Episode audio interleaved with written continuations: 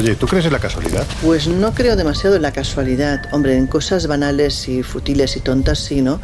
Pero en aquellos hechos importantes de la vida no creo en la casualidad. Creo que pasan porque tienen que ocurrir por algún motivo. ¿Y vosotros dos, sois más de casualidad o como dicen los horteras, de causalidad? Con todo mi respeto a los horteras, ¿eh? Pues yo soy más de casualidad. Porque casualmente yo siempre quiero viajar a sitios con luz y calor y casualmente siempre acabo en lugares oscuros, fríos y de aspecto gótico. Vamos, digo yo que será casualidad. O quizás sea más causalidad, porque la causa de que siempre acabemos en sitios así es porque a Laura y a ti os van demasiado estos lugares góticos, embrujados y fríos, siempre con mucho frío. Uf, pues qué quieres que te diga, yo soy más de, casualidad, pero como bien dices, casi que por evitar la horterada de la causalidad. Al margen de, bromas, considero que, que, estamos expuestos a ser protagonistas de casualidades increíbles y que incluso, pues si hacemos el esfuerzo de buscar casualidades en nuestra vida diaria o incluso en la historia, eh, desde una perspectiva más amplia, encontraremos algunas asombrosas.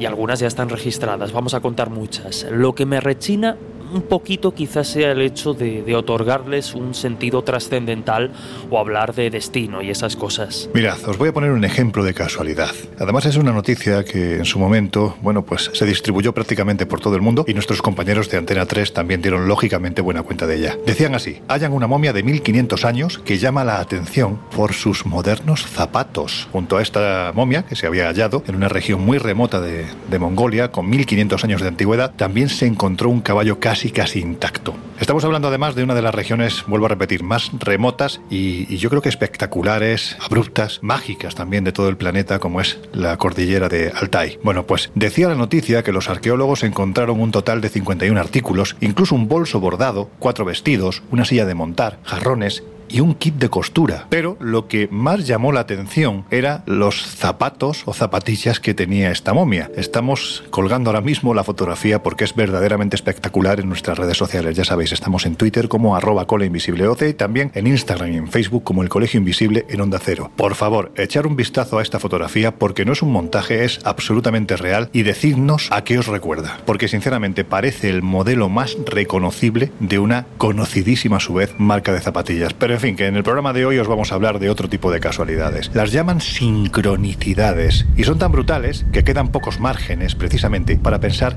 que sea mera casualidad. A ver, Laura, antes de empezar, ¿qué es eso de las sincronicidades? Pues sincronicidad es el término elegido por Carl Gustav Jung para eludir a la simultaneidad de dos sucesos vinculados por el sentido, pero de manera casual. Esa es la referencia y la, la definición exacta. Mirad, si os parece, vamos a poner un ejemplo para entender a las claras qué son las casualidades y, por otro lado, lo que nuestro invisible de lujo, Josep Guijarro, ha bautizado como coincidencias imposibles. El caso de Roy Sullivan, por ejemplo, sería uno de los más destacados de esas casualidades que ya sobrepasan lo posible y nos metemos en el marco de lo imposible, ¿verdad, Laura? Bueno, el caso de Roy Sullivan es realmente sorprendente. Este señor cuenta en su haber con siete impactos de rayo, cosa que es muy improbable. De hecho, eh, la estadística nos dice que esa probabilidad se remite máximo a una entre 10 millones, o sea, es realmente ridícula, ¿no? Sin embargo, él pues parece un auténtico hombre para rayos, de hecho es como lo llegaron a bautizar. El primer impacto lo tiene en el año 42 cuando está en una torre y bueno y le impacta un rayo y aunque el impacto evidentemente pues le causa una gran conmoción en todos los sentidos pues no tiene ningún tipo de consecuencia física. En el 69 tiene su segundo impacto, en este caso iba conduciendo y por lo visto el rayo le entró por la ventana del coche pues produciéndole casi tener un accidente grave incluso mortal porque estuvo a punto de precipitarse al vacío. Luego por ejemplo en el 70 le ocurre en su propia casa, está en el patio tranquilamente y le entra un rayo por el hombro, nada más y nada menos. Eh, la progresión es cada vez a peor. En el 72 ocurre mientras trabajaba y en este caso le impacta en la cabeza, cosa que a él ya le empieza realmente a preocupar. Y en ese momento él empieza a darse cuenta de que quizás eh, hay algo en su organismo, en su, en su forma física que atrae a los rayos y empieza a protegerse quizás un poco más de ese tipo de inclemencias climatológicas. De hecho, la siguiente vez, que es un año más tarde, eh, él se protege, es decir, cuando ve que está lloviendo, que hay una gran tormenta, se queda dentro de su furgoneta. Pero aún así, cuando ya decide salir, porque parece que la lluvia ha pasado, pues el rayo le impacta igualmente, como si no sirviera de nada. Y posteriormente pues le impactan dos rayos más en el 76 y en el 77. Y en este caso sí que ella empieza a tener lesiones, eh, pues en este caso se ve afectado en el tobillo, en el estómago y en el pecho. Vaya tela.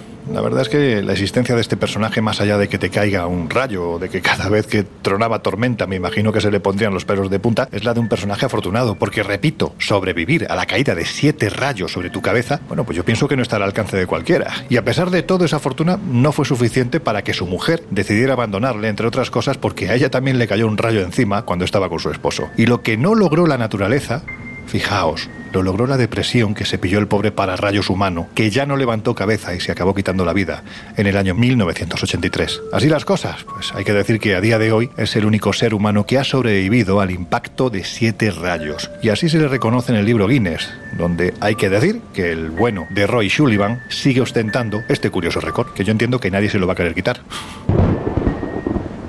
Bueno, pues como creo que ninguno de nosotros queremos quitarle ese extraño honor, mejor vamos adentro, que parece que la tormenta viene fuerte. Venga, comenzamos. En los años 60, astrofísicos como Joseph Allen Hynek, asesor de Steven Spielberg en encuentros en la tercera fase, o el francés Jacques Vallée, fundaron un colectivo secreto para investigar las anomalías que se producían en los cielos del planeta. La conclusión a la que llegaron es que la ciencia en muchos casos, no podía explicar lo que estaba sucediendo. Aquel colectivo fue conocido como el Colegio Invisible.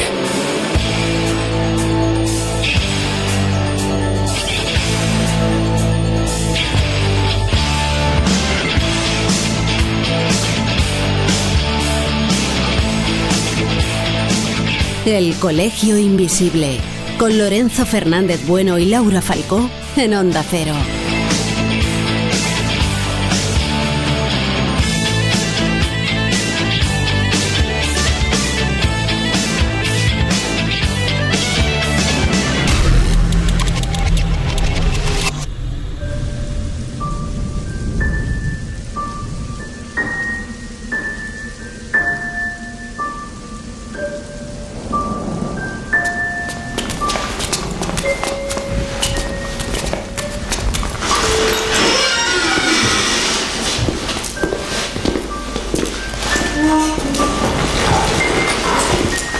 ¿Alguien quiere un café? No, gracias. Nada de café. Yo lo que prefiero es una piña colada en algún país caribeño. No, gracias. Me pongo muy nervioso y para eso ya tengo bastante yo con discutir con Miguel. Oh, aquí estamos en este sitio frío y oscuro. Venga, ponme una a mí.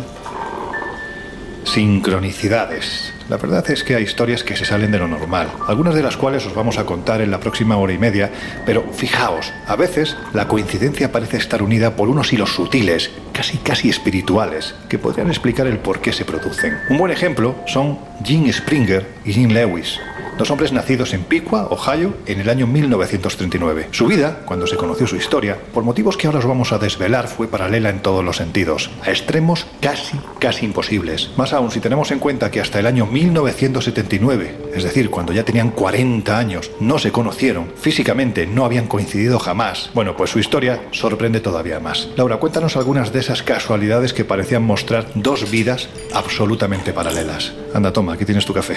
Gracias, Loren. A ver si me despierto. Pues mira, aparte de llamarse los dos Jim, había muchas más casualidades. Ambos medían metro ochenta, los dos pesaban exactamente 82 kilos. De niños, los dos tuvieron un perro llamado Toy. Eh, también los dos pasaban sus vacaciones de familia en St. Pete Beach, en Florida. Los dos se casaron con mujeres llamadas Linda, se divorciaron y se casaron en segundas nupcias con mujeres llamadas Betty. Y a su primer hijo, los dos, como no, le pusieron el mismo nombre, James Allan. Ambos fueron sheriffs de sus pueblos, aficionados a la carpintería. Los dos sufrían de jaquecas crónicas, fumaban la misma marca de cigarrillos, bebían también la misma cerveza y además, por lo que cuentan, tenían la misma sonrisa asimétrica voces idénticas y también dejaban siempre notas cariñosas a sus mujeres por toda la casa. Claro, es que dicho así, eh, bueno, pues es la leche, ¿no? Es como si estuviésemos hablando de la misma persona duplicada en dos sitios diferentes. Y es que aunque parezca mentira, se trataba precisamente de eso. La historia fue tan sonada que tiempo después Thomas Bouchard, que es un era un psicólogo de la Universidad de Minnesota, oyó hablar de los dos Jims y los invitó a su laboratorio de Minneapolis. Y una vez allí, bueno, pues los sometió a una batería de test que confirmaron aún más casualidades. ¿Sabéis por qué? Pues porque se trataba de gemelos dicigotos, es decir, que no eran iguales y que fueron separados al nacer y dados en adopción. La curiosidad de uno de ellos, Jim Lewis, en este caso la curiosidad por querer saber más sobre sus orígenes, le llevó a conocer que tenía un hermano que fue dado en adopción apenas tres semanas después de nacer. Y lo que concluyó el estudio es que, aun separados, todo indicaba que habían seguido los mismos pasos. ¿Casualidad o genética? A ver Jesús, ya sé que me vas a decir que hubo voces críticas, que aseguraron que había detalles exagerados o que había mucho de coincidencia en estos sucesos, pero lo cierto es que en las siguientes décadas varias decenas de parejas de gemelos visitaron el laboratorio del citado Buchar en el marco de lo que se conoció como Estudio Minnesota de gemelos criados por separado. Y a ver, a lo mejor me dices lo contrario, pero parece ser que las conclusiones fueron aplastantes, ¿no? Pues sí, se trata de hecho de una de las investigaciones más famosas en el ámbito que hoy nos ocupa, dado pues que su muestra estuvo conformada por gemelos que se habían criado por separado al poquito tiempo de, nacer.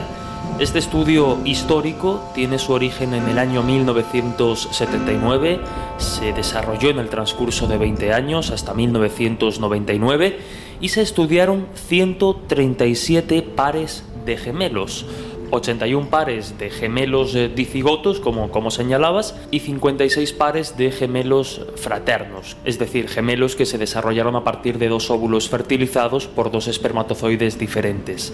Está claro que el caso de los dos genes pues fue probablemente el más fascinante ¿no? de, todo el estudio, pero no fueron los únicos, ni mucho menos. Había incluso eh, gemelas en el estudio que se separaron a los 5 meses de edad y que se reunieron a los 78 años. Eh, también con coincidencias y, similitudes increíbles. De hecho, llegaron a entrar en su momento en el libro Guinness de los récords por ser el par de gemelas separadas eh, más longevas del mundo. Pero volviendo al trabajo, a este pionero e histórico estudio, bueno, pues encontró que la genética juega un papel mucho más importante en la personalidad de lo que se pensaba hasta el momento. El entorno afectaba a la personalidad cuando los gemelos fueron separados, pero no cuando se criaron juntos. Para ello lo que hicieron fue pues, someter a, los gemelos y a algunos de los familiares a miles de preguntas relacionadas con todo tipo de, variables. Los investigadores encontraron, por ejemplo, que cerca del 70% de la varianza del cociente intelectual de la muestra debía deberse a un fuerte componente genético. Y en el estudio, pues como digo, esas conclusiones que de alguna manera pues cambiaron un poco el paradigma, ¿no? y abrieron nuevas vías de investigación, se encontraron que los gemelos separados al nacer y criados por separado se parecían tanto como los gemelos criados en el mismo hogar, en aspectos como la personalidad, los gestos, el comportamiento social, el ocio, los intereses eh, profesionales, en fin, como decía, ¿no? Ese ejemplo que comentaba Laura de los dos Jims sería el paradigmático. Y hubo críticas, ¿no? Hubo críticas un poco, pues, que atacaban precisamente a, la exageración o a lo llamativo de esta clase de historias. También pues a las limitaciones que como tal a niveles cualitativos pues puede ofrecer un estudio estadístico de estas eh, características. Pero al margen de todo esto, eh, como decíamos, ¿no? el trabajo de Minnesota dio a los científicos pues una nueva dimensión del papel de los genes y del entorno en el desarrollo humano de la personalidad y bueno, pues dio pie a que estudios futuros eh, vincularan de algún modo o buscaran vincular de alguna manera los genes específicos con comportamientos específicos, así pues como ramas como la epigenética, por ejemplo.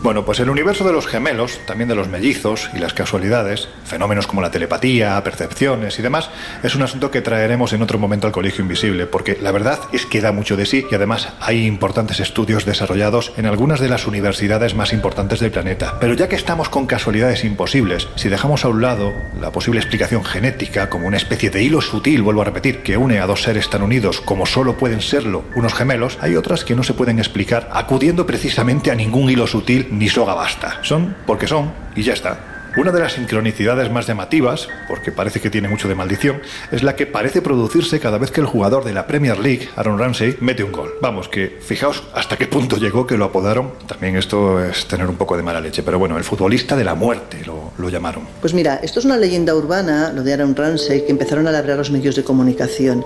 Es verdad que han coincidido algunos de sus goles con muerte de gente famosa, pero bueno, no sé hasta qué punto se puede considerar que realmente está maldito, ¿no? Bueno, te cuento, la historia empieza el 1 de mayo de 2011. Este jugador que era mediocampista del Arsenal y capitán de la selección de Gales, marca un gol al Manchester United. Pues resulta que 24 horas después el grupo de comandos norteamericano mata al buscado y temido Osama Bin Laden, líder de, de Al Qaeda. Eh, la cosa continúa cuando después, el 2 de octubre del mismo año, Ramsey marca otro gol, en este caso contra el Tottenham, y la casualidad quiere que tres días después fallezca Steve Jobs, el genio creador de Apple. Para acabar de rematar esta ola de presuntas coincidencias, el Gales vuelve a marcar el día 19 en el partido de la UEFA Champions League, pues un día antes justo moría el dictador libio Muammar Gaddafi. Desde entonces empieza la leyenda, empiezan los médicos a decir que quizás sus goles están malditos y que cada vez que él marca un gol, pues una celebridad mundial se va al más allá. Por supuesto que, mm, hombre, a mí me parece demasiado quizás eh, mm, poca casualidad, ¿no? Pero eh, la cosa va más. Y aquellos que dudaban de, de, la mala suerte de los goles se ven sorprendidos cuando ya en el año 2012 Ramsey vuelve a anotar un gol, en este caso ante el Sutherland, horas antes justo de que fallezca pues una gran persona y una fantástica cantante como era Whitney Houston. Y para acabar de rematarlo, en septiembre de ese mismo año, pues otra vez marca un gol, en este caso el Marsella, en la Copa de la UEFA, y fallece el boxeador Ken Norton, que es uno de los pocos púgiles que consiguió en su momento derrotar al mítico Muhammad Ali. Para coronar este calificativo de crack maldito, eh, pues la última hazaña es marcar otro gol y que horas después de ese gol ocurriera un fatal accidente automovilístico que provocara la muerte del actor norteamericano Paul Walker, tan conocido sobre todo por el personaje de Brian O'Connor en la saga cinematográfica Fast and Furious. Habrá que ver si con sus próximos goles continúa esta tendencia, porque si es así igual sí que más vale que no juegue. Bueno, pues a la vista de lo que parece ser algo más que una casualidad, da la sensación de que muchos están deseando que el jugador actualmente se encuentre en las filas del Arsenal, bueno, pues se jubile, ¿no? Pues me da a mí de todas formas que van a tener que esperar, porque a sus 30 años, además ahora está en todo lo alto.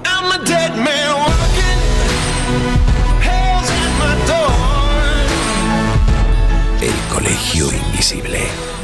El periodismo de misterio ya está aquí, en Onda Cero.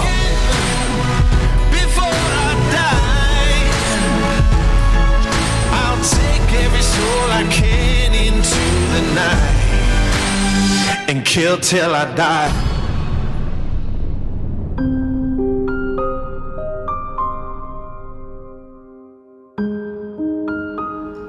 Oye Miguel, esto de las sincronicidades, más allá de las anécdotas, casos curiosos, coincidencias imposibles con mayúsculas que vamos a relatar en los próximos minutos, como digo, tiene mucho que ver con la figura de Carl Gustav Jung, que en cierto modo, bueno, pues hay que decir que fue el precursor de este concepto y de su significado, ¿no? Efectivamente, fue el gran Carl Gustav Jung el que acuñó este término de sincronicidad que él definía como la simultaneidad de dos sucesos vinculados por el sentido, pero de manera acausal.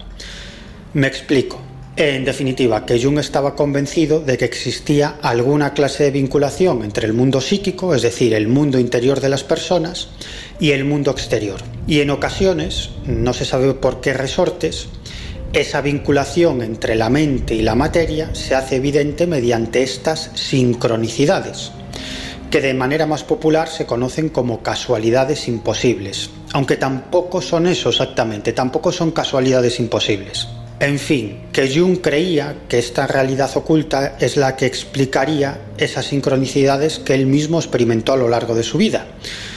Y también explicaría, desde su punto de vista, la precisión de algunas lecturas adivinatorias empleando métodos como el tarot, la bola de cristal o la lectura de los pozos del café. De hecho, esta vinculación entre la mente y la materia es lo que se conoce en física cuántica como el fenómeno del observador participante. Es decir, que la mera observación por parte de una conciencia es la que modela la materia. Y sabemos que la esencia de la materia es lo que conocemos como partículas subatómicas, que son un auténtico misterio. De hecho, inferimos la existencia de las partículas subatómicas a través de métodos indirectos, pero nadie sabe qué son en realidad las partículas subatómicas.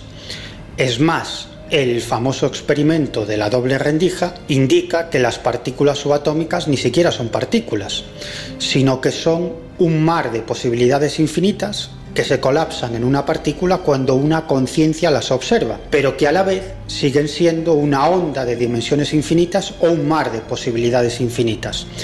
Es lo que los físicos llaman dualidad onda-partícula. Y esto es lo que ha llevado a los más grandes físicos de todos los tiempos, como Max Planck o Werner Heisenberg, a concluir que la materia y la mente son la misma cosa.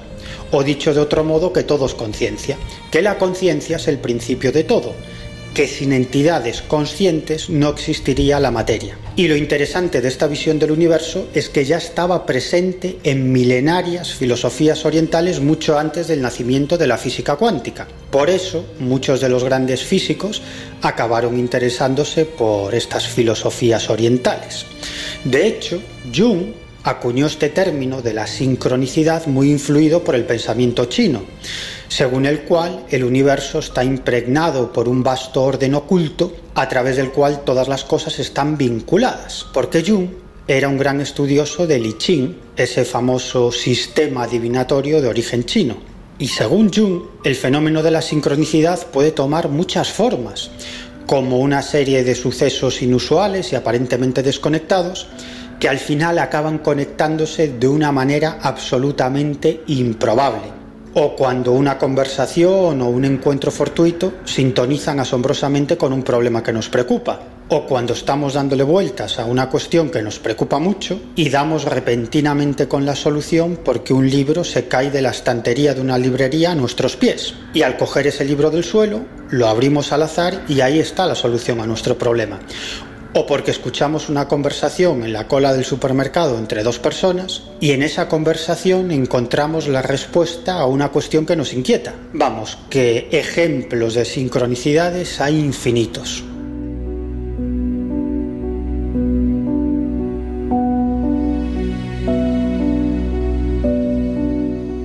Bueno, pues como siempre tengo que decirte que está muy bien lo que cuentas, pero ¿qué sentido quizás profundizando un poquito más en esta historia, ¿qué sentido tienen las sincronicidades? Porque a veces esas casualidades imposibles parece que no aportan la solución a ningún problema y aparentemente no tienen ningún significado más allá de la propia sincronicidad, ¿no? Es curioso porque la inmensa mayoría de los protagonistas de sincronicidades tienen la sensación de que esa casualidad imposible les está transmitiendo alguna clase de mensaje es como si el universo supiera qué es lo que estamos sintiendo y pensando y pretendiera transmitirnos un mensaje sobre nuestra vida a través de un método de comunicación simbólico.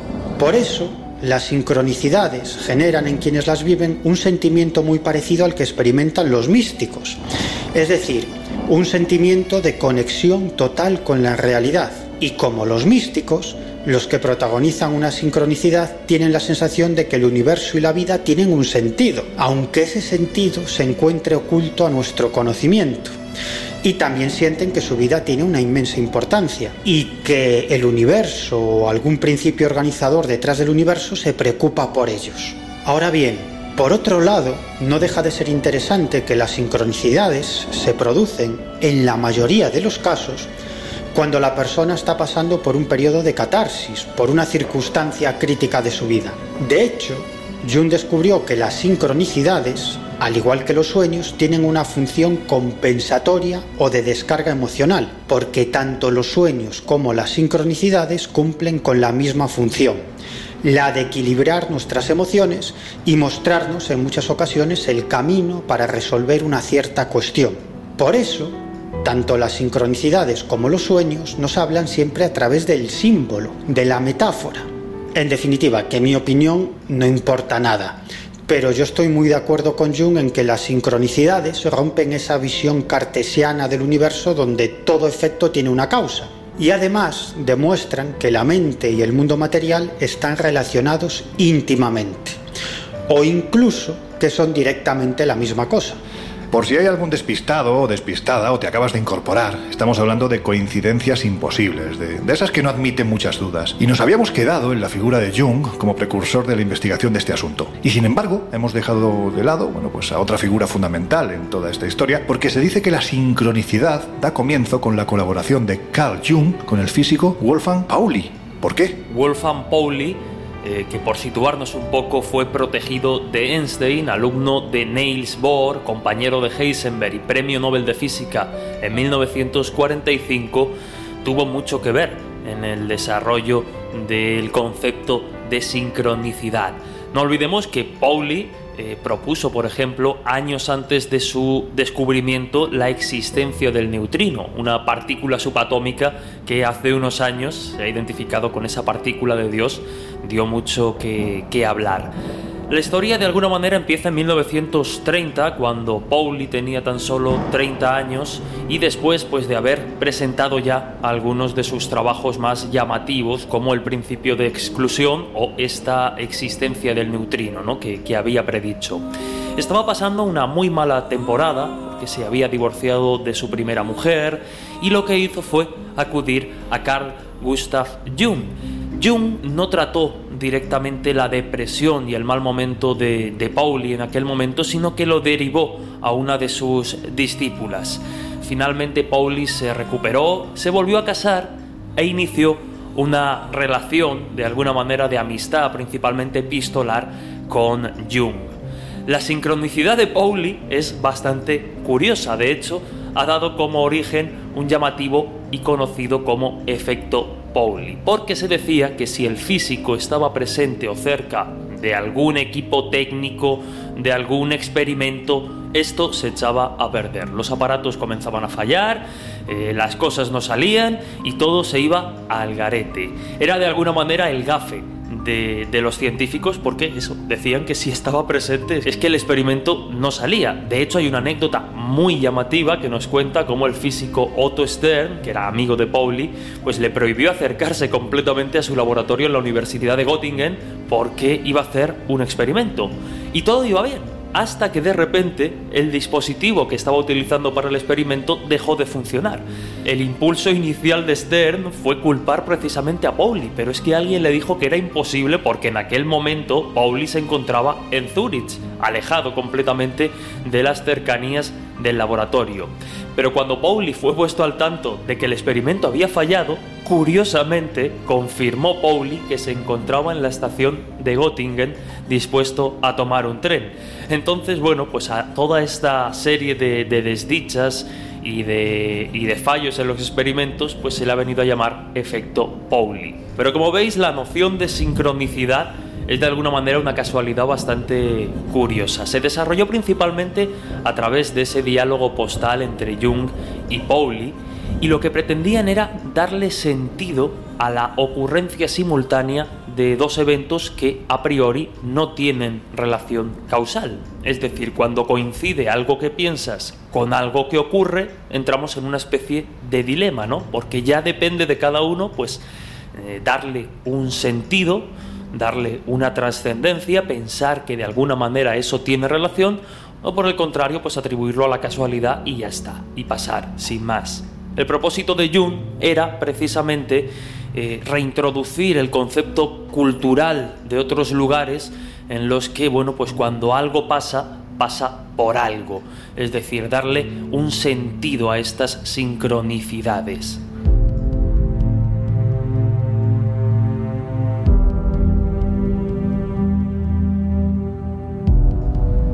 Desechando por tanto la casualidad, las causas fortuitas, Jung se dispuso a estudiar el fenómeno de las casualidades en términos de física cuántica. Y es ahí donde entra y se hace fundamental la colaboración de este físico del que hablábamos, de Wolfgang Pauli. De hecho, el gran ensayo de Jung sobre su concepto de, sincronicidad, titulado Sincronicidad como principio de conexiones acausales, aparece publicado precisamente junto a un ensayo de Pauli sobre Kepler en el volumen Interpretación de la naturaleza y la psique. En fin, que todavía nos quedan muchas cosas por saber y muchos ejemplos a los que atender. Si os parece, lo hacemos después de esta pausa con nuestros compañeros de los servicios informativos de Onda Cero. Vamos a ponernos al día de lo que está ocurriendo en España y en el mundo. Enseguida volvemos.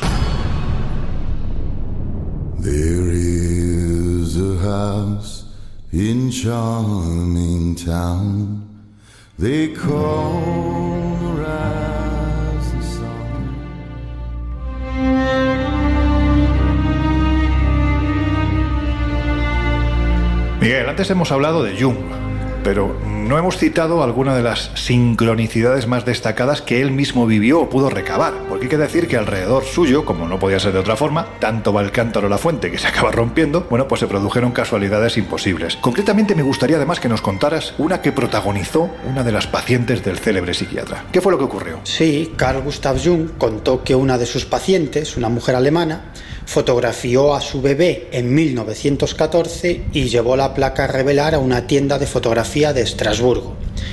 Pero unos días después estalla la Primera Guerra Mundial y esto hizo que la mujer no pudiera recoger la fotografía. Pasados dos años, esta misma mujer compró una placa de película en Múnich, que está a unos 400 kilómetros de Estrasburgo. Quería fotografiar a otra hija que había tenido hacía poco tiempo. Pero al revelarla, el técnico descubrió una doble exposición. La fotografía de la bebé estaba superpuesta a otra fotografía en la que aparecía también un bebé. Cuando la mujer la vio se quedó de piedra porque estaba ante la foto que había tomado a su otra hija en 1914. Pasó que la placa original no había sido revelada en Estrasburgo y había sido revendida como si fuera virgen. Es decir, que la misma mujer, en dos ciudades distintas y con dos años de diferencia, había comprado la misma película para fotografiar a sus dos hijas recién nacidas. Pero sin duda, la sincronicidad más sorprendente que vivió Jung tuvo como protagonista a otra de sus pacientes, una mujer que tenía una visión muy reducida y simple del mundo y eso le impedía avanzar en la vida. El caso es que la noche antes a una sesión que tenía con Jung, esta mujer sueña que le dan una joya de oro con forma de escarabajo.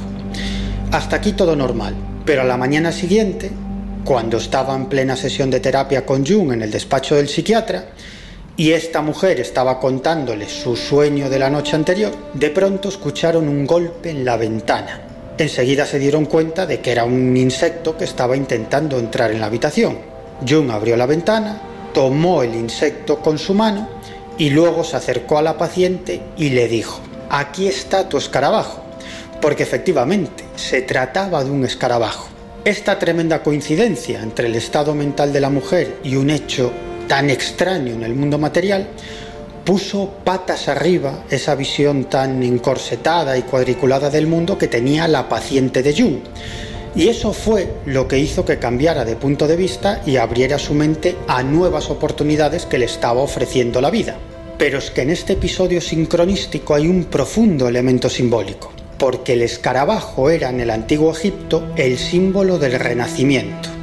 Es decir, que todo era un mensaje simbólico para esta mujer, un mensaje que se relacionaba directamente con la situación personal de la mujer, con sus ansias de transformación personal, de renacimiento a una nueva vida.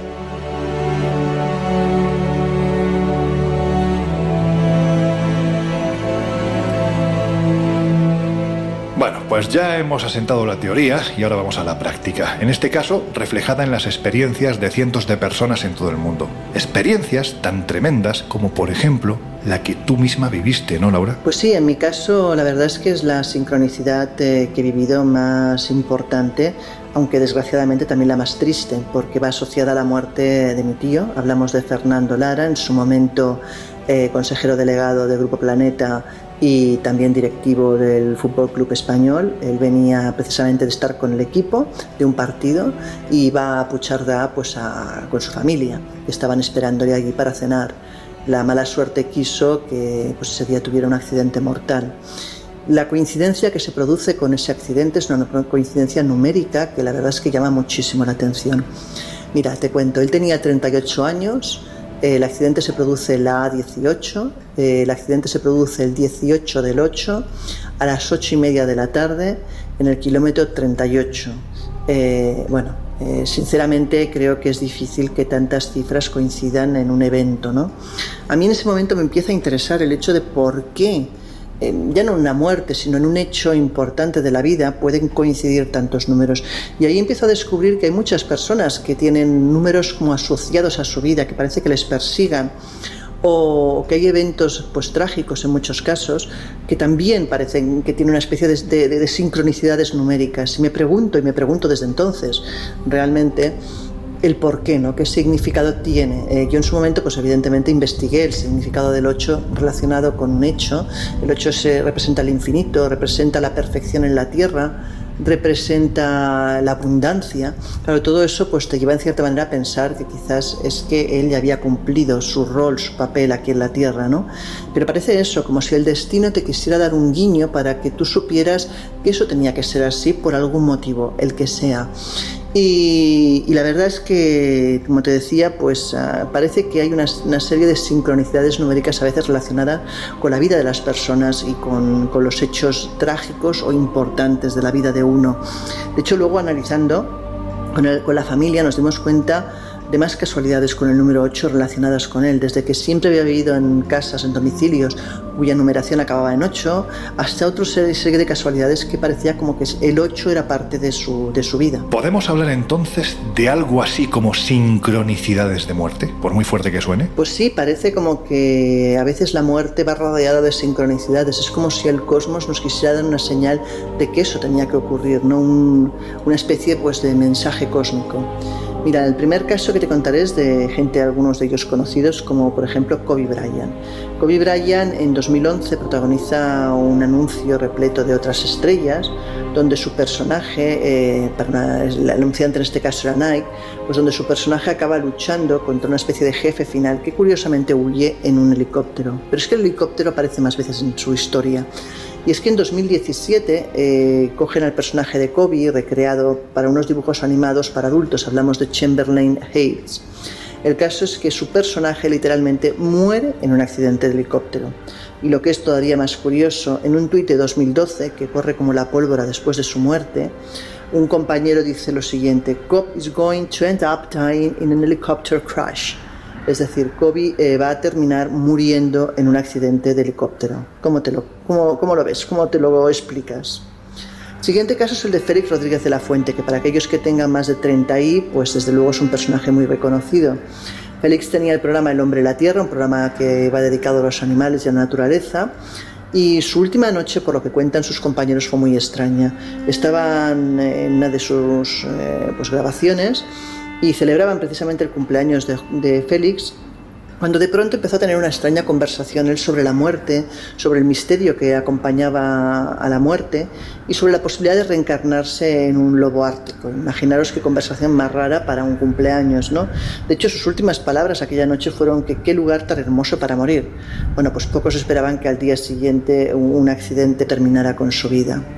Tenemos, por ejemplo, otro caso que en este, no, hablamos de gente famosa, hablamos de gente anónima, pero que es muy llamativo, que es el caso de dos hermanos gemelos finlandeses.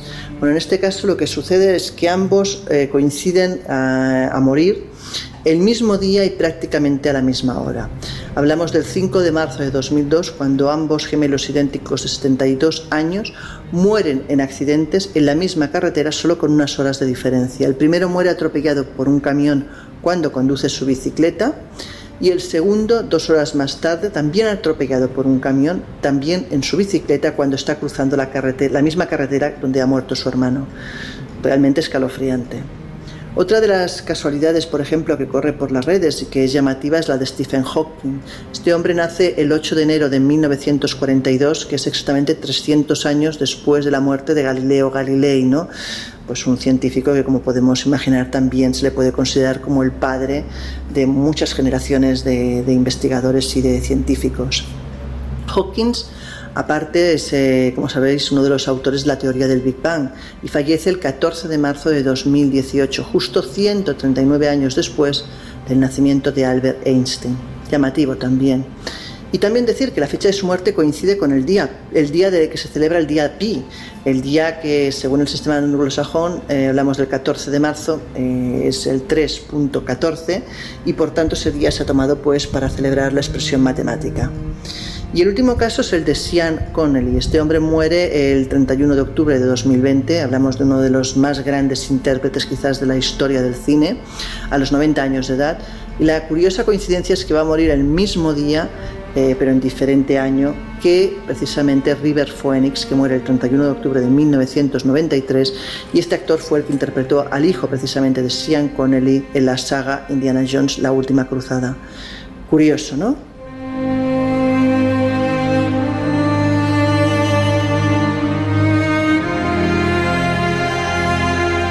Oye, Miguel, tú también has vivido alguna de estas casualidades imposibles, ¿no? Y además creo que con la participación de dos personajes muy conocidos en el mundo del misterio. Dos admirados amigos, me refiero a JJ Benítez, al que por cierto le mandamos un abrazo enorme, un abrazo enorme, y por supuesto el gran Miguel Blanco. Venga, cuéntanos. Pues sí, la verdad es que son varias experiencias de este tipo las que me vienen a la mente. Por ejemplo, la experiencia con Miguel Blanco fue tremendamente curiosa. Ocurrió hace ya algunos años Em, yo acababa de llegar a Jerusalén junto a un grupo de cuatro periodistas más, entre los que se encontraban Bruno Cardeñosa, el director y presentador de La Rosa de los Vientos, y Javier García Blanco, colaborador habitual de Año Cero y periodista especializado en viajes. El caso es que nada más aterrizar en Tel Aviv nos estaba esperando un guía del Ministerio de Turismo de Israel y en un minibús nos plantamos en Jerusalén. Era de noche y al día siguiente madrugábamos, pero no nos apetecía quedarnos en el hotel, así que tiramos para el muro de las lamentaciones. Y después de pasar por el arco de seguridad y ponerme la kippah, esa pequeña corra ritual que usan tradicionalmente los hombres judíos, pues me despisté de mis compañeros de viaje y comencé a dar vueltas por el muro tomando fotos y grabando sonidos con mi grabadora. El caso es que me acerqué al muro, lo toqué e instintivamente giré la cabeza y me di cuenta de que a mi lado, a pocos centímetros, también tocando el muro, estaba Miguel Blanco, el director y presentador del programa Espacio en Blanco, en el que sabes que trabajé durante varias temporadas. Me quedé flipado, así que solté un no me lo puedo creer. Y Miguel me miró y después de soltar un taco dijo, es que no me libro de ti ni en Jerusalén. Y lo de Benítez también tiene su miga.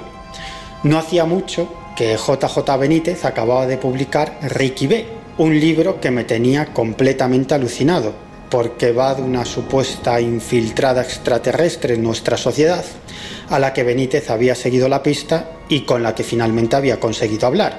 No voy a contar más porque no quiero destripar el libro. El caso es que era verano y se celebraban esos cursos de verano del Escorial a los que acudían muchos estudiantes y profesores y uno de esos cursos tenía que ver con los servicios de inteligencia y la democracia. Bueno, uno de esos títulos genéricos para que los ponentes hablaran de lo que les diera la gana. Pero era muy interesante porque participaba el entonces director del Centro Nacional de Inteligencia, que era el general Javier Calderón, y otros altos cargos de servicios de espionaje de todo el mundo, de la CIA, del MI5, del Mossad, total que el investigador José Lesta y yo nos apuntamos al curso con la intención principalmente de hacer contactos entre los espías por nuestras investigaciones sobre ovnis. En ese curso la verdad es que viví varias anécdotas, la leche de interesantes, pero no las cuento ahora, en otro momento, si no, no acabo nunca con la anécdota.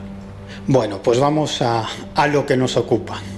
Pues resulta que en la mañana que empezaba el curso estábamos José Lesta y yo caminando por el Escorial buscando una cafetería en la que desayunar y estábamos hablando de Ricky B, el libro de JJ Benítez. Y oye, al doblar una esquina prácticamente es que nos chocamos con el propio JJ Benítez y le preguntamos, Juanjo, ¿qué haces aquí? Y él, partiéndose de risa, nos dijo, pues creo que lo mismo que vosotros. Resulta que también se había apuntado al curso de verano para preguntar sobre ovnis a los espías españoles y de otros países. Total, que acabamos tomando algo en una cafetería cercana y durante toda la conversación le estuvimos preguntando a JJ Benítez sobre Ricky Bay. Vamos, que fue un verdadero interrogatorio. La verdad es que tuvo muchísima paciencia con nosotros. Lo más curioso del asunto es que después de pagar, cuando nos marchábamos de la cafetería, nos fijamos en el nombre de esa cafetería. ¿Sabes cómo se llamaba? Pues se llamaba Cafetería Ricky.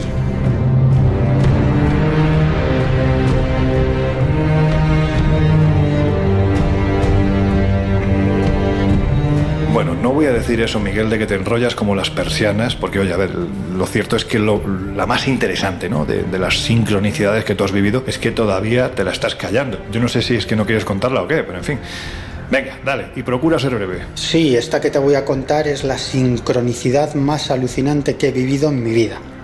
El caso es que llevaba varios días intentando localizar al testigo de un encuentro cercano con ovnis en un pueblo de Almería pero no tenía suerte. Estaba bastante obsesionado con el asunto, había llamado a varias personas que creía que podían conocer a este testigo, pero nada. Y una tarde me dio por llamar a una mujer que era de Almería y que había conocido en algún congreso. Tenía su contacto porque me había contado alguna experiencia extraña, aunque no relacionada con ovnis. Pero con las prisas marqué mal el número, me equivoqué en dos dígitos. Total, para no alargarme que mantuve una de esas conversaciones de besugos con una mujer que no tenía ni idea de quién era yo. Pero después de aclarar el entuerto más o menos, esta mujer, que me dijo que vivía en Alicante, se quedó callada un momento y me dijo, espera, a ese señor que buscas lo conozco, es amigo de mi padre porque mi padre es de Almería. Y fue esta mujer la que me dio el número de teléfono del testigo ovni que estaba buscando alucinante. Bueno, la verdad es que nunca me ha vuelto a pasar algo así. Y claro, pues como no podía ser de otra forma, creo que también te has traído algún testimonio, ¿no? Sí, yo creo que un tipo de sincronicidades muy habituales son aquellas en las que estamos pensando en una persona y en ese momento suena el teléfono y es esa persona. O bien salimos a comprar algo al supermercado y nos encontramos con esa persona. Y la historia que nos cuenta Begoña Beneito va por esa línea. Ella tenía la necesidad imperiosa de hablar con alguien en concreto y eso sucedió de una manera imprevista. Begoña es compañera, trabaja en Radio Alcoy, donde presenta el programa El Mundo de las Trece Lunas, y esto me contaba el día antes de venirnos a este sitio tan frío y oscuro. A ver, acerco el móvil al micro, le doy al play y vamos a comprobar cómo suena. Esto sucedió hace, hace ya bastante tiempo. Recuerdo que, que estuve varios días preocupada por la salud de, un familiar que, que, bueno, que lo estaba pasando bastante mal y necesitaba una respuesta de, de, una persona en concreto. Ese día no, podía más y, mi cabeza no paraba de darle vueltas al asunto y salí a la calle para despejarme un poquito.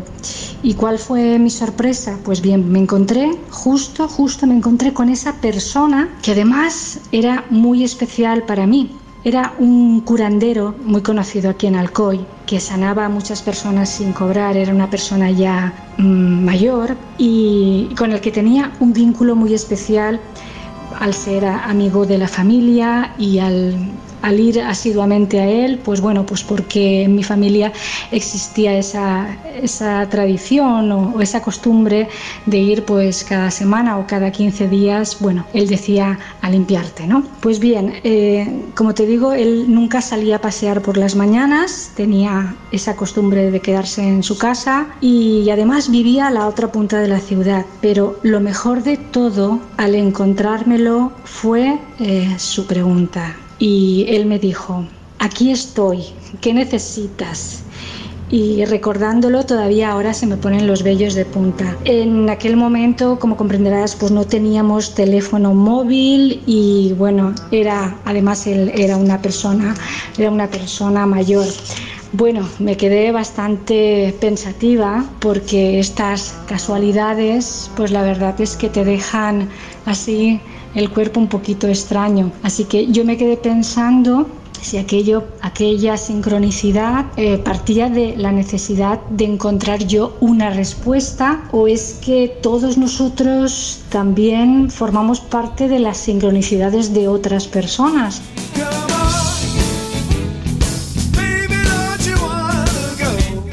El Colegio Invisible en Onda Cero.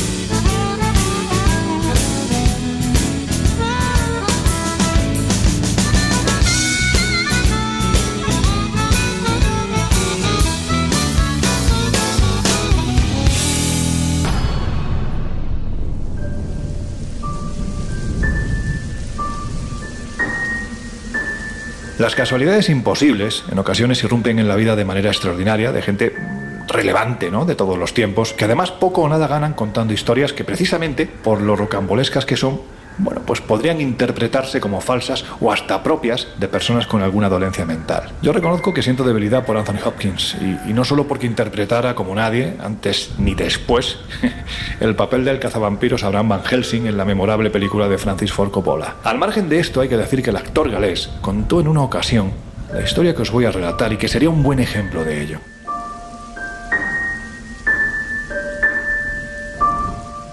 Pues mirad, así lo contaban nuestros compañeros de- del periódico La Razón. Decían que en el año 1973 el actor Anthony Hopkins estaba preparando el papel de la que sería su próxima película, La chica de Petrovka. Esta película estaba basada en la adaptación cinematográfica de una novela de George Pfeiffer. Bueno, pues para meterse a fondo en la historia, Hopkins quiso leer el libro original antes, lógicamente, de abordar, de meterse de lleno en el papel. Comenzó entonces una, una búsqueda incesante, prácticamente podemos decir, ¿no? por las librerías de Londres, para intentar dar con un ejemplar que, según dijo, le llevó todo el día. Pero en todas ellas le dijeron lo mismo. El libro estaba descatalogado y no quedaban copias disponibles. En ese instante, pues compungido porque el hombre no había podido lograr eh, su, intención, ¿no? que era conseguir un, un ejemplar para meterse más de lleno todavía en el papel que iba a protagonizar, bueno, pues tomó el metro para regresar a casa. Y allí observó cómo una persona salió apresuradamente del vagón al llegar a su parada. Lo que pasa es que este hombre, sin darse cuenta, se dejó olvidado en el asiento un objeto. Aquel objeto era un libro y cuando se acercó para cogerlo y leyó el título,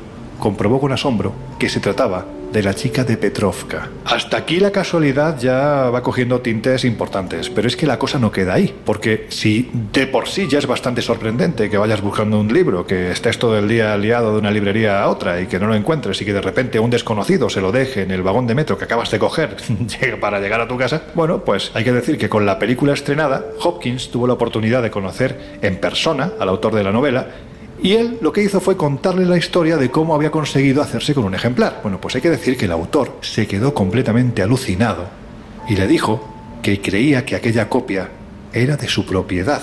Una de las cosas que le puso sobre la pista es que Anthony Hopkins le dijo que aquella copia que se había dejado el desconocido en el vagón de metro estaba llena de anotaciones, justo como la copia que el propio autor había perdido. Le dijo que hacía unos meses se lo había dejado prestado a un amigo y cuando le reclamó que le devolviera el libro, este amigo le dijo que lo había perdido en el metro. La conclusión, se trata de una casualidad imposible y lo que decimos los que somos auténticos bibliófilos, libro prestado, libro regalado.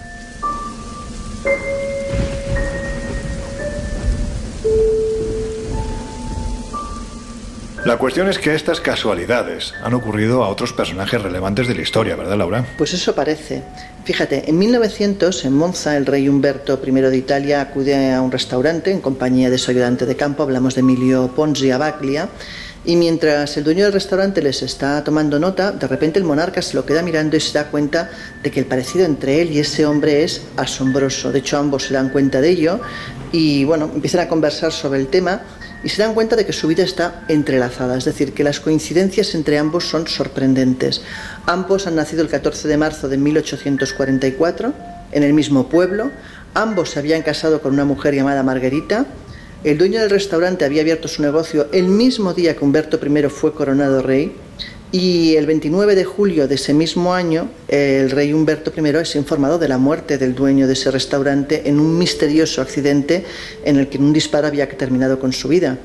Eh, apenado por esa extraña mm, situación, eh, mientras estaba expresando de hecho sus condolencias, un anarquista apellidado Bresky aparece sorpresivamente entre la multitud y le dispara matándolo en el acto. Es decir, ambos murieron el mismo día por un disparo de bala. Hay que decir que también ha habido paralelismos extraordinariamente sospechosos entre personajes relevantes, lo que no quiere decir precisamente que fueran buena gente. Estamos hablando de, de grandes personajes de diferentes tiempos, ¿verdad? Quizás no por lo bueno que hicieron, pero sí por las coincidencias entre ambos, Napoleón y Hitler serían un buen ejemplo de ello, ¿no? Pues fíjate, las coincidencias entre Napoleón y Adolf Hitler también son muy llamativas.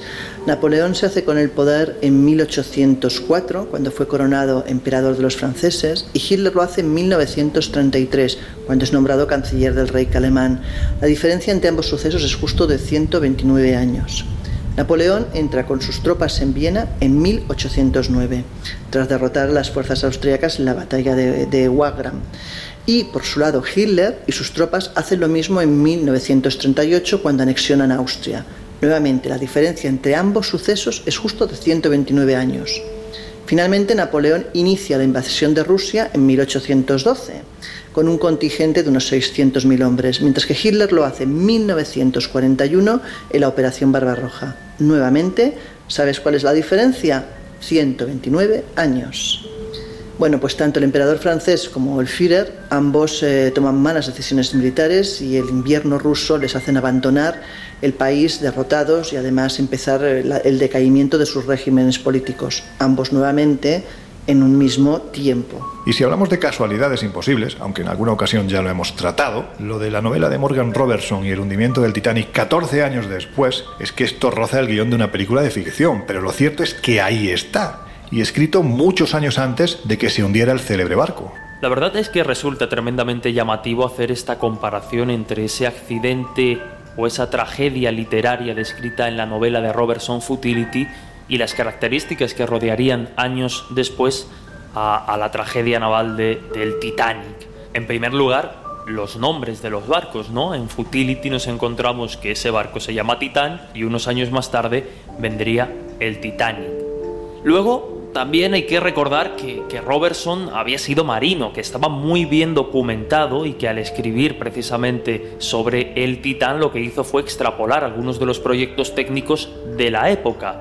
El Titán encarnaba la cima de la tecnología concebible en 1898 y, llegados a este punto, pues si os parece vamos a repasar las citadas características de uno y otro barco. Uno real, el Titanic, otro imaginario, el Titán. El tonelaje del Titán era de 75.000 toneladas, 66.000 las del Titanic. La longitud del Titán 240 metros, la del Titanic 268,35 metros. La velocidad que ambos barcos podían alcanzar rondaba los 24-25 nudos. Las hélices de ambos barcos, el Titán y el Titanic, eran tres. El número de pasajeros que el Titán podía llevar a bordo era de 3.000, mientras que el Titanic era de 2.227. Los botes salvavidas que contaba o que llevaba el Titán a bordo 24, el Titanic 20. Lugar del hundimiento, el Titán en la novela Futility a 200 millas de Terranova. El Titanic en la realidad a 400 millas de Terranova. Pero no me gustaría dejar de destacar algo, ¿no? Ya lo hemos dicho, y es que Robertson era marino, conocía muy bien la tecnología de la época y por tanto no sería de extrañar que estuviese al tanto de, como decíamos, esas novedades, porque seis años antes de la publicación de la novela de Robertson, la White Star Company, la compañía propietaria del Titanic, ya había anunciado la construcción del Gigantic, un transatlántico que se unía a la flota de buques compuesta por otros barcos como el Teutonic, el Majestic o el Oceanic. Por tanto, no resulta descabellado que el escritor especializado en el género pues pretendiera dar una patina de realismo a su novela y anticipar de alguna manera pues un futuro barco de lo que se estaba construyendo. Que la fecha del desastre en la novela coincidiera con el mes de abril, eh, al igual que en el Titanic, bueno, es un pronóstico extraordinario hasta cierto punto, porque al fin y al cabo es una probabilidad entre 12 no hay más meses en, en, el año. Pero como veis, el resto de coincidencias es terriblemente llamativas y aquí podríamos decir cómo la ficción de alguna manera se adelanta o intuye la realidad por venir. Pero hay más, más incluso años después del hundimiento. Una madrugada del mes de abril del año 1935, el Titanian, que es muy raro que le pusieran este nombre dado el carácter supersticioso es sabido que los marineros y armadores tienen, especialmente cuando décadas atrás había producido la terrible catástrofe del Titanic, bueno, pues surcaba las mismas aguas en las que el legendario barco naufragó en 1912 y según aseguran diferentes investigadores de este asunto, un marino experimentado de nombre William Reeves capitaneaba el, el barco, el Titanic, cuando una especie de presentimiento súbito le hizo girar con violencia el timón justo a tiempo para que un enorme iceberg rozara la proa de su navío con, con tiempo suficiente, justito pero suficiente para que la enorme masa de hielo únicamente provocara leves rasguños sobre la quilla del barco. El asunto que podía haber quedado como una anécdota más, la verdad es que todavía tenía una última sorpresa, porque el tal Reeves nació la misma noche de la catástrofe del Titanic, el 15 de abril de 1912, y además lo hizo hacia la una de la madrugada, justo en los momentos finales en los que el gran coloso de los mares se iba a pique. En fin, Jesús, una última y fatídica casualidad, la que protagonizó el ilusionista y acróbata Bobby Leach. La verdad es que la historia de este tipo, la historia de su vida, ya por sí misma es absolutamente brutal. Pues sí, es brutal, sobre todo porque aquí yo no sé si hablar de sincronicidad o paradojas extrañas de la vida. El 25 de julio de 1911, el acróbata e ilusionista Bobby Leach se tira por las cataratas del Niágara dentro de un barril.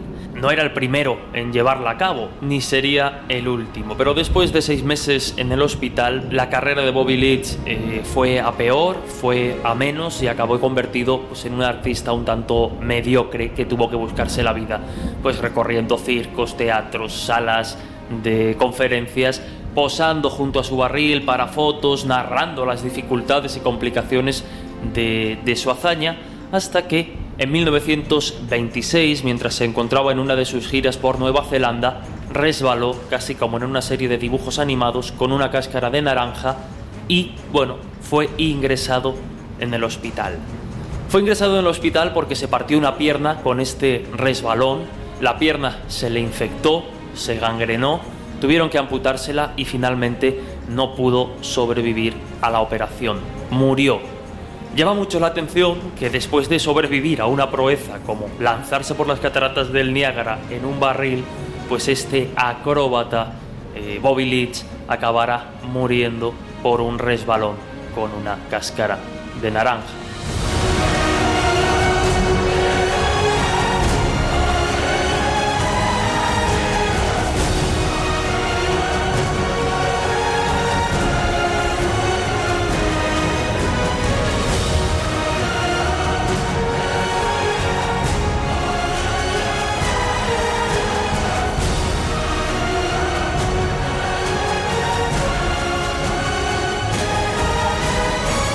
El Colegio Invisible. Los jueves de una y media a tres de la madrugada en Onda Cero.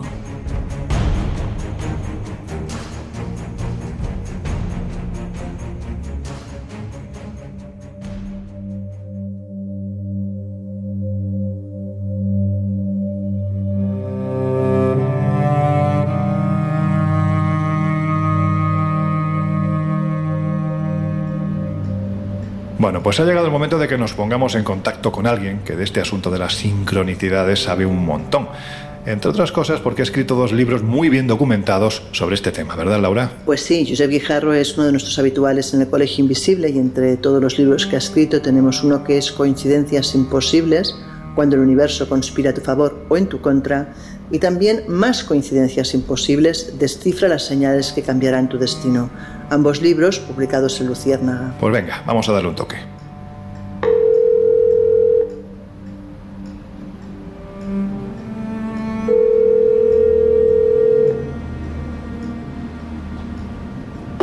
Josep, ¿qué pasa, hombre? ¿Cómo estás? Hombre, Loren, qué alegría escucharte. Bueno, eso, se, eso se lo dices a todos. No, no, no. Ya sabes que, que es así. Estáis bien todos, ¿no? Sí, estamos bien y además estamos hablando de un, de un tema que, en fin, no te voy a decir que conozcas bien porque es que además has escrito dos libros de él, ya los ha comentado Laura. Pues entonces ya sé de qué tema es, porque solamente tengo un tema del que he escrito dos veces. Coincidencias, casualidades. Bueno, pues como esto no es una coincidencia, si te parece, y tienes un ratito, me gustaría hacerte unas preguntas precisamente sobre el tema de las coincidencias imposibles. Vale, pues como quieras. Josep, yo creo que la primera pregunta mm, que se estarán haciendo seguramente todos los que nos están escuchando y todas las que nos están escuchando al otro lado de, de los micrófonos de Onda Cero es si se producen realmente coincidencias imposibles. Es decir, ¿dónde entra la casualidad y dónde podemos decir que es algo más que una casualidad? Pues mira, esa misma pregunta se hacían hace exactamente un siglo, en, en los años 20. eh, Niels Bohr y eh, Albert Einstein, uno padre de lo que se da en llamar la física cuántica y el otro pues de la física mecanicista eh, que tenemos hoy en día. Einstein decía que Dios no juega los dados, es decir, que el universo es predecible y ordenado. Más sin embargo, Born detectaba en sus ecuaciones, eh, la física de partículas, pues que había partículas que hacían lo que les daba la gana y que por consiguiente eso de la eh, indeterminación y el azar sí cabían dentro de la, de la física actual. Claro, eh, imagínate un universo en el que eh, todo suceso A mm, lleva consigo una consecuencia B eh, y si A y B se producen en el tiempo, mm, en, un tiempo relativamente corto que podría ser asociado, siempre que se produzca A tendremos B. Bueno, pues no ocurre así. Y como eso no ocurre así, hay que decir que las coincidencias existen. ¿Cómo definirías el concepto de sincronicidad? Porque mira que hemos leído y oído a diferentes investigadores, pero no parecen ponerse muy de acuerdo. Eh, no, lo defino yo, lo define Carl Gustav Jung, que es el padre de la sincronicidad, y él habla de la ocurrencia temporal coincidente de eventos acausales. Y esta- lo traduzco, ¿eh? ¿Esto qué significa? Pues que eh, antes yo decía que todo evento A causa un evento B, pero cuando A y B no tienen ninguna relación y sin embargo llevan consigo el mismo efecto, pues eh, uno termina hablando de referencias o ocurrencias sin causa, acausales. Y eso es lo que le sorprendió a, a- a Jung de una forma extraordinaria, cuando estando con una paciente eh, a la que él trataba y le contaba un sueño sobre un escarabajo dorado, aparecía un escarabajo dorado en la casa. Es decir, que uno tenga un sueño no significa que tenga que materializarlo. Y sin embargo, eso ocurría. Cuando ocurrió más de una vez, él empezó a, a darse cuenta que había un fenómeno más allá de, de- de lo que todos conocíamos y empleó ese término, el de sincronicidad, para hacer referencia precisamente a esos sucesos que, sin una causa aparente, coinciden con sucesos de nuestra vida real. Oye, Josep, y desde tu punto de vista, a ver si salgo yo de este trabalenguas, a ver cómo te lo planteo, pero desde tu punto de vista, ¿las coincidencias imposibles se producen sin más? Es decir, ¿forman parte del libre albedrío o detrás de las mismas hay algo vinculado al destino escrito? Es decir, que estamos predestinados en cierta forma. Mira, pese a que la religión, la ciencia, la filosofía, la psicología se han encargado de intentar dar respuesta a esto, nadie acaba de ponerse de acuerdo. Yo te digo mi opinión, que es la que reflejo además en, en el primero de mis libros, en eh, Coincidencias eh, Imposibles, y es que yo creo que sí estamos predestinados, pero que nosotros elegimos el, el camino, es decir, que sí hay una cierta, un cierto libre albedrío. Lo que ocurre es que cada decisión de la que, que nosotros vamos tomando a lo largo de la vida va generando un camino alternativo. Esto es muy fringe, ¿eh? si os gustan, si sois un poquito friki de las películas de ciencia ficción, caso de las series de ciencia ficción, eh, Fringe plantea que cada cosa que no triunfa en nuestra vida real genera un universo alternativo y ese universo alternativo puede cruzarse con el nuestro generando esas coincidencias. Lo que yo entiendo es que cuando esos puntos de, de encaje, de cruce, se producen, lo que están es resincronizando nuestra vida para ir a llegar al, al punto final, por lo que yo sí creo que existe un destino escrito. El subtítulo de tu primer libro advierte que el universo puede conspirar a favor, pero también en contra. ¿Realmente crees que es así? Bueno, seguro que tú conoces la ley de Murphy, la, la conocemos todos, pero en efecto, ba- basta que dices una cosa también en positivo para que esta eh, se produzca. Lo que ocurre es que cuando sueles tener un temor, cuando tienes un miedo, ese tiene el 90% de probabilidades de que se realice. Y te voy a poner un caso que eh, cito yo en, en, uno de mis libros. Hay un, chavalín de, de, Zaragoza, ahora ya no chavalín, ahora ya, es un, hombre eh, adulto, pero cuando le ocurrió este suceso, si era un joven deportista del Oliver, que es el segundo club en importancia en la, en la provincia de Zaragoza, que bueno, pintaba muy bien en, en, en, el deporte y uno de esos ojeadores le dijo, oye, veo que tienes eh, posibilidades y te iba a proponer que vinieras a participar en un torneo, uh, torneo internacional en el que está la Juventus de Turín, eh, en fin, eh, el, el, Bayern de Múnich, eh, equipos internacionales de gran renombre. O sea que era una lanzadera estupenda para el chaval, claro. Claro, claro, y, pero con la camiseta del Real Zaragoza. Eh, entonces el chaval, pues imagínate, llega a casa más, uh, más contento que unas castañuelas, le dice al padre esto, el padre emocionado, y le dice, mira, ¿sabes qué? Ellos iban apretados económicamente, te voy a comprar unas Adidas Mundial, que eran las botas que el chaval quería y que por cuestiones económicas, pues obviamente no habían podido permitirse. Y eh, bueno, él, él, sigue la competición. Antes de ir al torneo, el domingo siguiente le dice al entrenador, oye, ¿sabes qué? Como tengo esta oportunidad, no me saques, eh, vaya a ser que me lesione. Ahí está, ahí está el problema, pensar mal. ¿Qué ocurre? Pues que el partido van ganando ellos de goleada y, él piensa entre sí, oye, a lo mejor ya que no hay que hacer ningún esfuerzo, eh, igual salgo y domo un poquito las botas, ¿no? Para no ir con las botas nuevas al, al, al, la semana siguiente a la competición. Y le dice el entrenador, sácame unos minutillos. Y le sacan unos minutillos. Pero en el primer lance del partido, ¡zas! Rodilla con ligamentos a la porra. Vaya. ¿Qué ocurre? Materializó su miedo. Pero aquí no acaba la cosa. El, en un club deportivo pues eh, chiquitito, modesto, el director del club lleva al Miguel Servet, que es el hospital de referencia, al chaval. Las malas previsiones se cumplen, cruzado anterior roto, le, le ponen la pata tiesa y cuando salen de urgencias, el coche en el que habían ido tiene una de las ventanillas rotas. Habían robado. ¿Sabes qué habían sustraído? Bueno las botas Adidas Mundial. Esto, bueno, yo creo que más que sincronicidad o curiosidad o casualidad imposible es mala suerte también. No, obviamente, pero fíjate que viene todo dado, es, es como un discurso y eso hace que las coincidencias sean tan especiales, mm. eh, porque uno, o sea, se siente tocado, iba a decir por la divinidad, por una fuerza extraordinaria que en ocasiones te hace sentir protección, y en otras te hace sentir temor. Sí. Y, y, yo siempre digo lo mismo, cuando se abre la puerta de las coincidencias, que nosotros, por ejemplo, en nuestro campo, en el del periodismo seguro, que a ti te ha pasado en más de una ocasión, estar buscando un dato, y si estás en el camino correcto, te encuentras accidentalmente con eh, la, la, hermana del que lo sufrió, o has encontrado un dato que te lleva a otro, eh, sí, de una forma...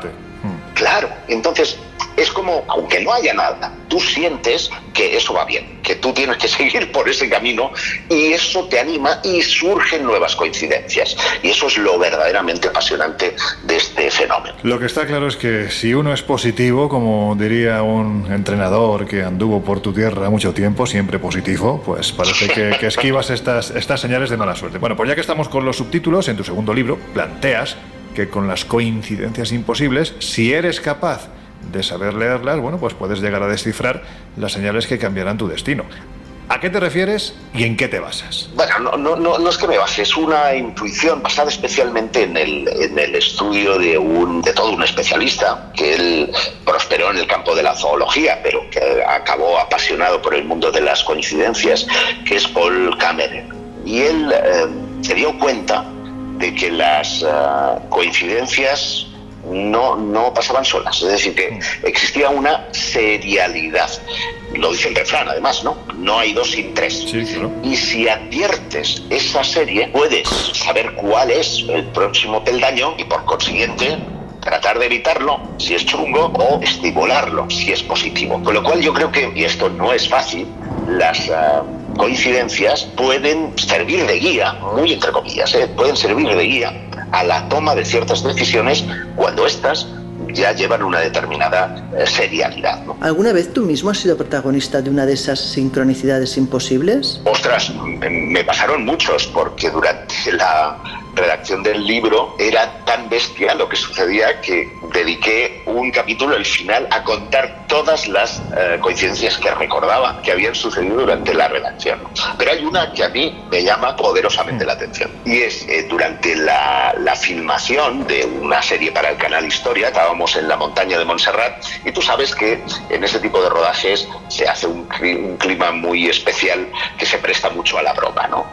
Y el cámara me dijo, oye, ¿podrías ir a por un eh, filtro polarizador al coche? Y yo mientras iba al coche digo, a ver, ¿qué, ¿qué broma le puedo gastar a estos cabrones? Con perdón, no estamos en horario infantil. Y le digo, ya está. Digo, voy a decir que me he olvidado las llaves dentro del coche a la hora de cerrar y como los coches tienen ese cierre automático, pues estamos aquí tirados en medio del bosque, en medio de la montaña de Montserrat, ¿no? A ver cómo, a ver cómo reacciona. Bueno, el caso es que después de pensar esto y antes de que pueda hacer nada, suena mi teléfono móvil y era mi mujer y me dice, necesito, necesito que me ayudes. Que, digo, ¿qué, qué, qué te pasa? Dice que estoy, acababa de llegar a Madrid a ver a sus papás y resulta que mientras descargaba la maleta ella había dejado las llaves en el, en el asiento delantero y sin querer con el culo había cerrado la puerta. El universo te castigó, ¿eh? Que la misma broma que yo quería sufrir la contagié y entonces me pareció, me pareció una coincidencia tan maravillosa que por cierto me costó las pelas porque hay que romper un cristal para recuperar el- las llaves. Desde luego es aquello de vigila lo que piensas porque puede hacerse realidad. Claro, entonces en conclusión lo que podemos eh, extraer de esta última anécdota, esta casualidad, es que cuando se te coloca el diablo bueno a la derecha y el diablo malo a izquierda, o viceversa, atendamos siempre al bueno por si acaso, porque pueden pasar estas cosas. Josep, Por si acaso. que ha sido un placer, amigo, de verdad, tenerte de nuevo en el Lo mismo digo, oye, pasároslo muy bien, ¿eh? Eh, Yo me quedo con ganas un día de estar ahí con vosotros, así Pues que ya sabes nada. que alfombra de. Te iba a decir de oro, sí, de oro roja y de oro para que. De oro rojo, aunque sea, para que te vengas con nosotros. Será un placer absoluto.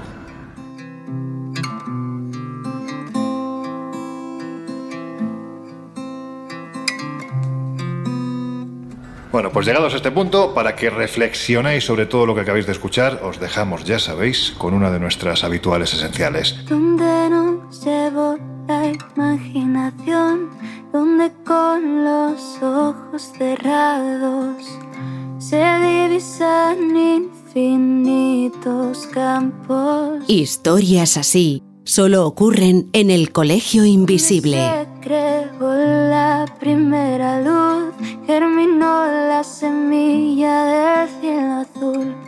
Volveré a ese lugar donde nací. De sol, espiga y deseo son sus manos en mi pelo de nieve, huracán y abismos el sitio de mi recreo. Viento que en su murmullo parece hablar, mueve el mundo con gracia, lo ves bailar y con el escenario de mi hogar. Mar bandeja de plata, mar infernal, es un temperamento natural. Poco nada cuesta ser uno más. De sol, espiga y deseo son sus manos en mi pelo de nieve, huracán y abismo el sitio de mi recreo. Oh, silencio, brisa y cordura. Dan aliento a mi locura. Hay nieve, hay fuego, hay deseo. Allí donde me recreo.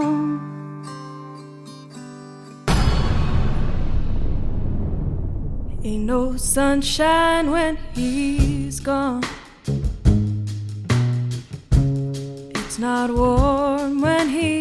A ver, chicos y chica, que el tema de hoy se presta a que haya opiniones muy contrapuestas. Cuando hablamos de coincidencias, desde vuestro punto de vista, ¿se trata de meras casualidades, de la predestinación especialmente cuando hablamos de sincronicidades de muerte, o se trata de otra cosa? ¿Qué opináis? Pues no, no pienso que las sincronicidades tengan que ver con la predestinación. Yo, que cada vez soy más junguiano, voy más en la línea que apuntaba Jung, que las sincronicidades no están vinculadas con el destino ni con el contacto con alguna clase de entidad divina, sino que como apuntan muchos de los físicos más importantes de la historia, la mente y la materia están estrechamente unidas, porque mente y materia son la misma cosa como he explicado antes. Así que desde este punto de vista, nuestro mundo psíquico, nuestro mundo interior, está vinculado al mundo exterior, al mundo físico. Y al revés, el mundo físico está vinculado a la mente. Y esa comunicación constante entre nuestro mundo interior y el mundo exterior es el que provoca este tipo de sincronicidades. Sincronicidades que en muchas ocasiones actúan como los sueños, es decir, que nos transmiten alguna clase de mensaje importante para nosotros, pero al igual que los sueños, empleando el lenguaje del símbolo y la metáfora. A veces las sincronicidades parecen darnos a entender que hay hechos que están como regidos por el cosmos, es decir, son absolutamente inalterables y quizás la muerte es uno de ellos. También es verdad que hay otro tipo de sincronicidades más livianas, más intrascendentes, que más que eso parecen pues como un guiño simpático. También es verdad que si no estás atento muchas de ellas te podrían pasar desapercibidos. Hay un ejercicio activo de, de estar pendiente y de analizar las cosas que te ocurren para encontrarlas muchas veces, ¿no? A mí no deja de darme la sensación de, que vivimos como una especie de Matrix, donde a veces pues parece que alguien desde arriba te está observando y está jugando con la vida como si esto fuera pues realmente, eh, yo que sé, una especie de, de teatro, ¿no? Es un poco pues la sensación que a veces te deja. Hemos visto que historias increíbles las hay por doquier. Si repasamos nuestras propias biografías o la biografía de un personaje que nos apasione, seguro que somos capaces de encontrar alguna de estas casualidades imposibles, porque al final pues somos muchas personas en el mundo con muchas posibilidades y vemos que de alguna manera se hacen posibles. A lo que yo me resisto y me sigo resistiendo al final es a lo que decía al principio, ¿no? A intentar darle a estas casualidades en muchas ocasiones pues una trascendencia eh, o una trascendencia mayor de la que merecen, que condicionen de alguna manera nuestra vida, que nos obsesionemos con buscarlas y vayamos leyendo un patrón en todo, porque a veces no lo hay, no existe. Y bueno, pues hablar de, de casualidad y no de causalidad.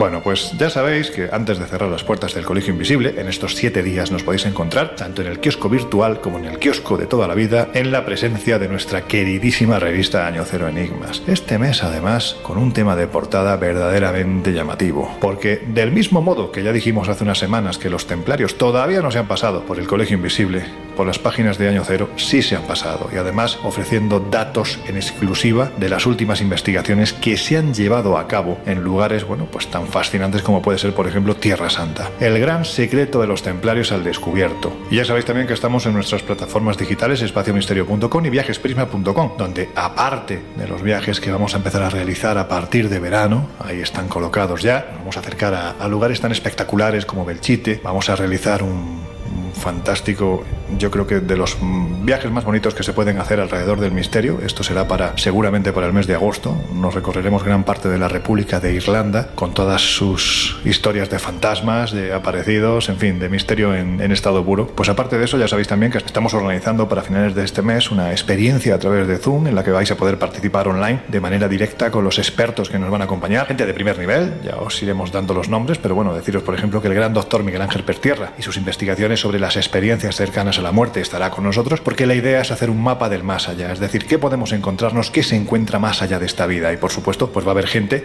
de diferentes disciplinas que nos van a mostrar sus conocimientos para que vosotros de forma presencial a través de, de la aplicación Zoom podáis intervenir. Pero esto será como os digo a finales de este mes. De momento deciros que si además queréis poneros en contacto con nosotros ya sabéis que estamos en el mail elcolegioinvisible@onda0.es y volvemos a repetir también en redes sociales, donde en Twitter como arroba coleinvisibleoce y también en Instagram y en Facebook como El Colegio Invisible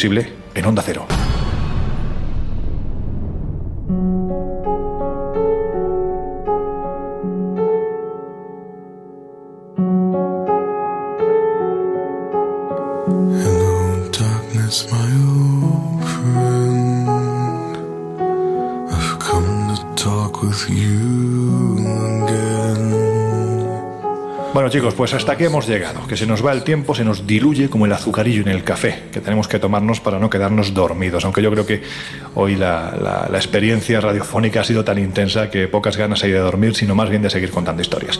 Venga, Laura Falco, que nos oímos dentro de siete días. Bueno chicos, nos vemos en una semana. Miguel Pedrero, amigo, dentro de una semana más. Por cierto, te digo, ya me extrañaba a mí que no trajeras cortes para este programa. Me dijiste que no ibas a traer, pero en fin, ya me extrañaba porque te conozco y sé que tienes muchas investigaciones pendientes de, de ver la luz y por supuesto lo van a hacer aquí, en el Colegio Invisible. Venga, nos oímos dentro de una semana. Bueno, pues hasta la próxima aventura, chica y chicos. Niño, pórtese bien. Venga, un abrazo. Ah, y en fin, espero que los astros se alineen y que dentro de siete días volvamos a coincidir de manera casual, pues aquí, en el Colegio Invisible. Gracias como siempre por estos minutitos. Y a vosotros os dejamos ya con nuestro querido compañero José Luis Salas, con todo su equipo y por supuesto con sus no sonoras. Nosotros cerramos ya las puertas del Colegio Invisible y las volvemos a abrir dentro de siete días. Hasta entonces, que seáis muy, muy felices.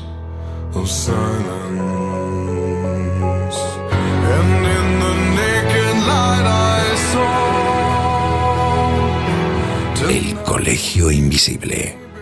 Con Lorenzo Fernández Bueno y Laura Falcó. En Onda Cero.